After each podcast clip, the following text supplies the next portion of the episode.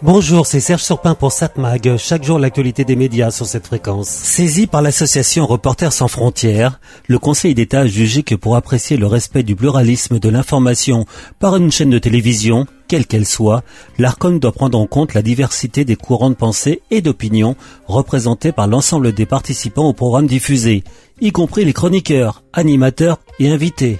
Par contre, ne sont pas concernés les journalistes jusqu'ici n'étaient prises en compte uniquement que les personnalités politiques encartées dans un parti, candidats ou futurs candidats.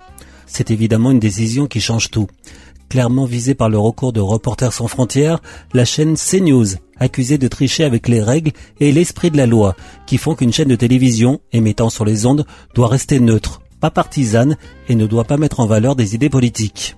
C'est clairement écrit dans la charte que ses dirigeants ont signé lors de la délivrance de l'autorisation d'émettre sur la TNT. Mais cela dit, entre le texte et la pratique, on en est loin. Ainsi, pour Roch-Olivier Mestre, le président de l'ARCOM, le gendarme de l'audiovisuel, même s'il y a débat pour savoir si la chaîne CNews se rapproche d'une chaîne d'opinion à la Fox News, en fait pour lui, il n'y a pas de problème. Il l'affirme, je ne suis pas là pour faire la police de la pensée.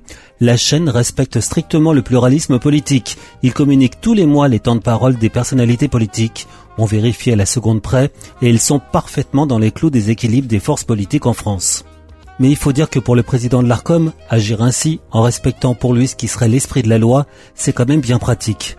Car si on doit rentrer dans le détail, savoir si réellement une chaîne est équilibrée ou pas, il faut examiner le pédigré de tous les intervenants dans les programmes, hors journalistes, et se demander de quel bord ils sont. C'est compliqué, très compliqué. Impossible, répondront la plupart des connaisseurs du dossier. D'abord, évidemment, les principaux concernés, les dirigeants de CNews, qui estiment que c'est de l'abus, le début de la police de pensée. Position retenue aussi par la plupart des médias dont la ligne éditoriale est proche de celle suivie par CNews, ainsi par exemple Le Figaro, qui parle de tentative de censure. Ils font semblant de croire que CNews est la seule chaîne concernée par la décision du Conseil d'État, alors qu'ils savent parfaitement, en tout cas on l'espère pour eux, que toutes les chaînes de télévision présentes sur la TNT, mais aussi toutes les chaînes de radio présentes sur la FM ou le DAB, devront elles aussi rendre des comptes sur ce point. Mais maintenant qu'on a dit ça, et ensuite, tout le monde est d'accord pour dire que cette décision est presque inapplicable. Comment savoir qui est qui? Je vais caricaturer en prenant un exemple. Mon exemple préféré, bah moi. Pour les gens de droite, je suis un gauchiste. À l'inverse, pour les gens de gauche, je suis de droite. Et moi, je sais que je suis, enfin, je ne dirai pas qui je suis, car j'ai du mal moi-même à me qualifier. Mais je sais que je ne suis pas un gauchiste ni un droitiste. Oui, je sais, ça se dit pas, mais vous m'avez compris. Donc on peut dire que l'enfer est pavé de bonnes intentions et que la décision du Conseil d'État ne sera pas facilement applicable. Oui, c'est l'enfer, car avec cette décision, CNews et autres médias peuvent crier à la censure. Ainsi, le lendemain de la publication de la décision du Conseil, CNews a d'ailleurs vu son audience exploser. 3,8% le jeudi 15 février, contre 2,6% pour BFM. Le matin, lors des pros, a atteint un record historique en part d'audience, 18,8%, classant CNews première chaîne nationale sur cette tranche, ce qui a été aussi le cas pour le Morandini Live, qui a atteint les 12,3% de part d'audience.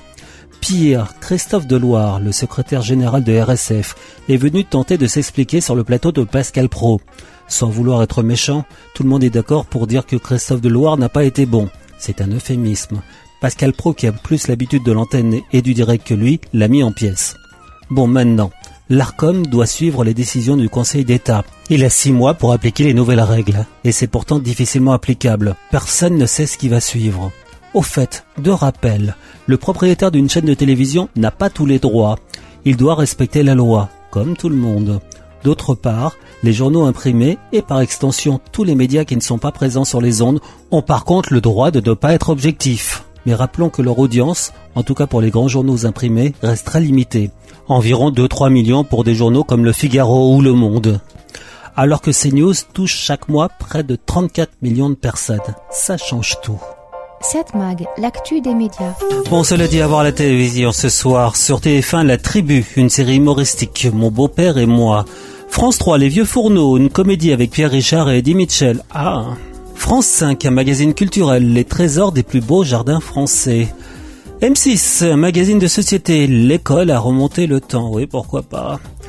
Mais j'hésite entre deux programmes. Tiens, si on allait sur France 2 qui propose une série L'art du crime, La muse perdue. C'est une série policière avec Nicolas Cobb et Eleanor Bernheim.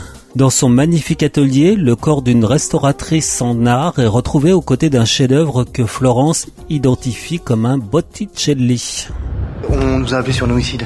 Une restauratrice d'œuvres d'art apparemment l'a tuée pour récupérer un tableau sur lequel elle travaillait. Et quoi, ça, ça, ça vaut quelque chose, un vieux bout de tissu comme ça Capitaine, si c'est ce que je pense, c'est un portrait peint par Sandro Botticelli en 1475. C'est exceptionnel. Ah oui, d'accord. Doit être très amoureux de sa femme pour la peindre comme ça, non Si tu veux mon avis, c'est plus le trafic à planer. Go, go, go Les grands maîtres de l'énigme sont dans l'art du crime, lundi soir à 21h10 sur France 2 et sur la plateforme France.tv. Pourquoi je vous parle de ce programme? Parce que ça fait penser à un livre qui rencontre un très fort succès en ce moment. Il s'appelle Les yeux de Mona et c'est signé Thomas Schlesser. Et ça raconte l'histoire d'un grand-père qui amène sa petite fille chaque semaine dans les musées français pour lui faire découvrir les plus grands chefs-d'œuvre avant qu'elle ne devienne peut-être aveugle. Donc voilà, bon ça a un rapport, l'art du crime et les yeux de Mona, même si c'est assez éloigné. Mais j'hésite à vous faire regarder ce programme ou alors, euh, ou alors si vous regardez ce soir Arte qui propose, écoutez la musique.